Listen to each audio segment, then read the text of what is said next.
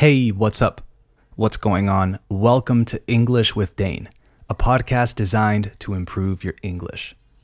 As always, I'm your host, Dane, and you can find me on Instagram at English with Dane. If you want a full transcript of this and all future episodes, send me a message. And if you don't use Instagram, send me an email at englishwithdane at gmail.com. Today's episode is about strange news. That's right, it's back. I have compiled three strange stories from around the world for us to read through, gain a good understanding of what happened, and as always, find new, useful vocabulary along the way. So let's get to it. You are listening to the 41st episode of Season 2 of English with Dane. Hit it.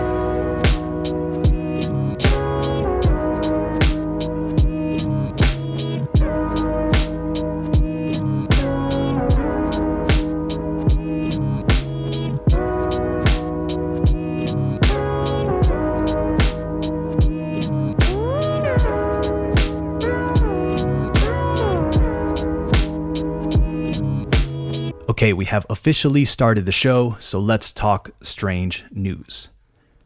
The first headline comes from Japan and says Japan awards first ever ninja studies degree. Master student combines historical research with farming and martial arts. A degree is a titulo, by the way. Let's keep reading. A Japanese university has awarded the first ever degree in ninja studies. Master's student Genichi Mitsuhashi, who is 45 years old, spent two years examining historical documents on the nature of the stealth fighters while perfecting his martial arts skills. He also bought a wooden two story house in Iga province, the birthplace of the ninja, and cultivated rice and vegetables on the land.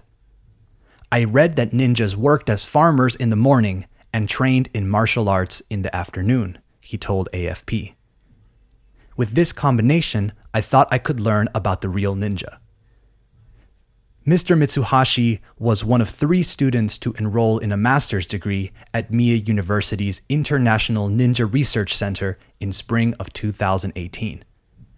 He attended the graduate school three times a week and wrote a thesis on how ninja managed mountain forests in Iga between the 17th and 19th centuries.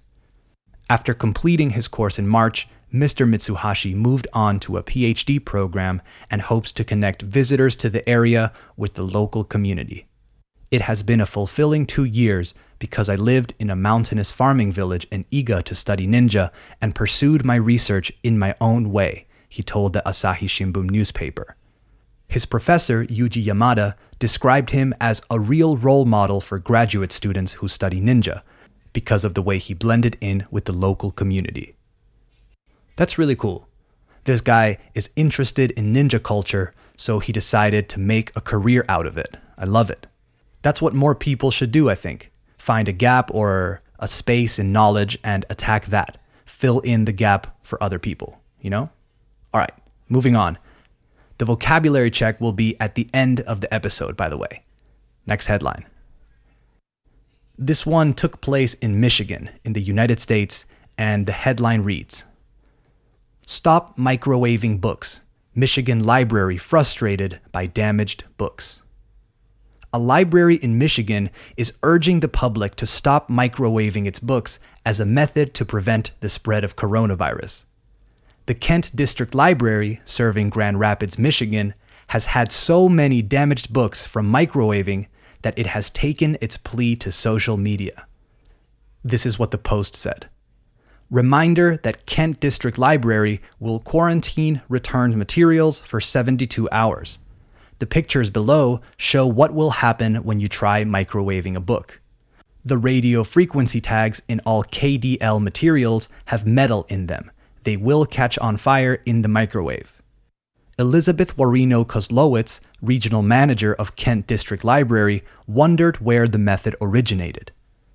I don't know if it was something that they saw on the news that they thought maybe the heat would kill COVID 19, Kozlowitz told the Detroit Free Press.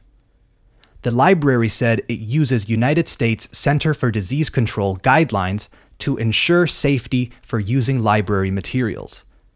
It also keeps all materials in quarantine for at least 72 hours. I love that they had to actually tell people to stop microwaving books. That's so ridiculous.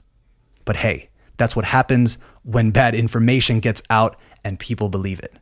Always verify your sources. Next headline. This one also took place in the United States, but in a very different area. For this one, we go to the magical and wonderful land of Florida. The headline reads Report Florida man trapped on property with hundreds of parrots. Bird sanctuary has no path out. With a legal battle underway, a Florida man has had no choice but to spend every day and every night at his bird sanctuary with only a couple hundred parrots to keep him company. The Tampa Bay Times reports that Majid Magic Ismaili from Zaxi, Florida Bird Sanctuary recently contacted the newspaper about his predicament. Ismaili's five acre sanctuary is surrounded on all sides by other people's property, leaving him with no way to get in and out.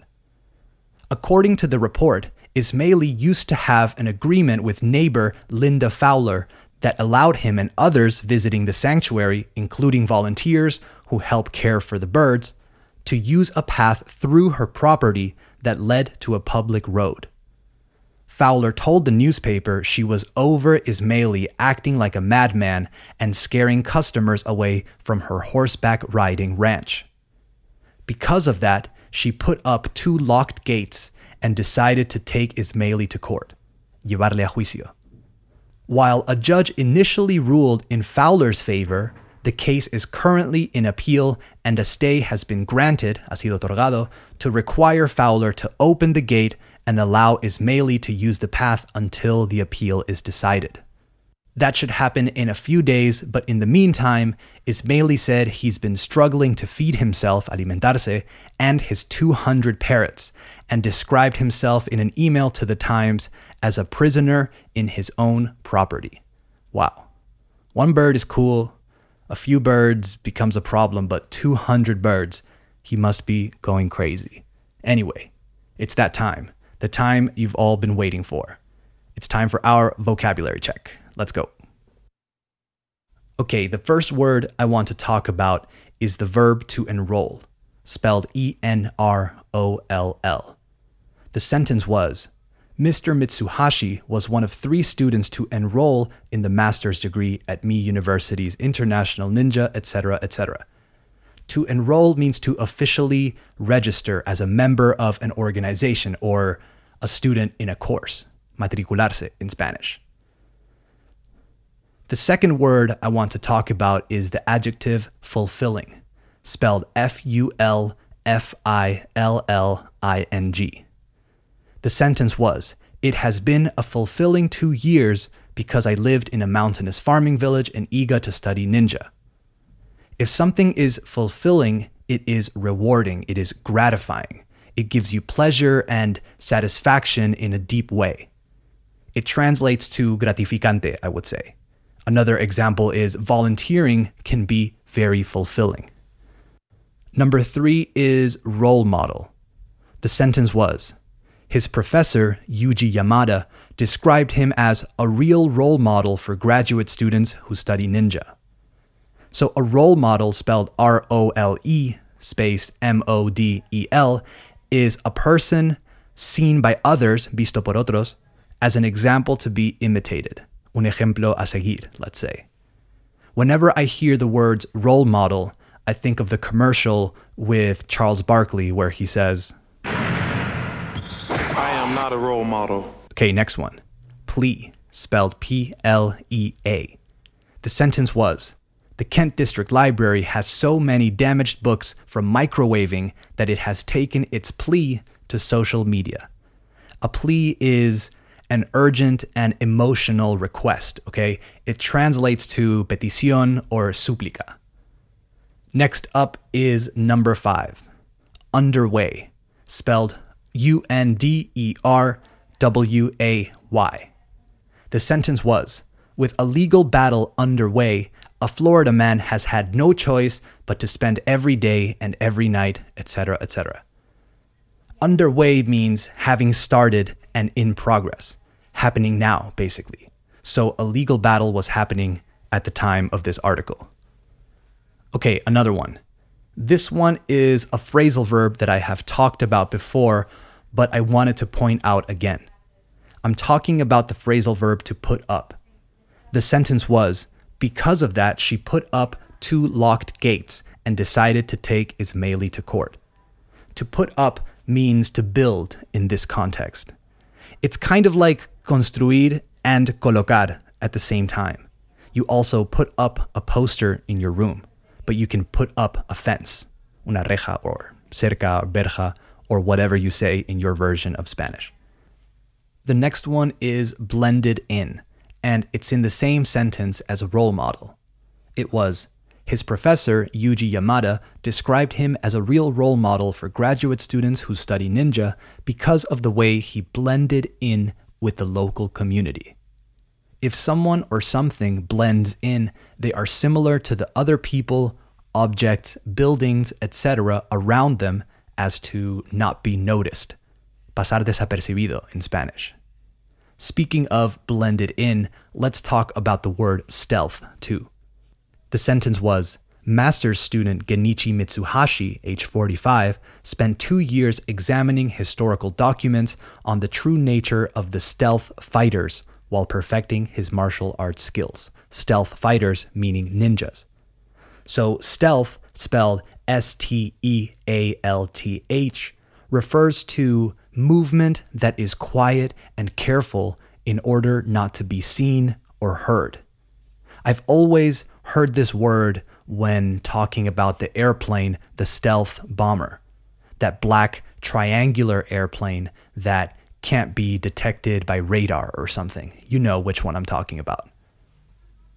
All right, I hope that was clear, and I hope you add these words to your vocabulary, or at the very least, I hope they don't confuse you next time you come across them next time que te encuentres con ellas. That's the show for today. I hope you enjoyed it. Don't forget to follow me on Instagram at English with Dane and follow the show on Spotify, Apple Podcasts, or wherever you listen. The best way to support English with Dane is to give it a five star rating and leave a review. All right, talk soon. Bye bye.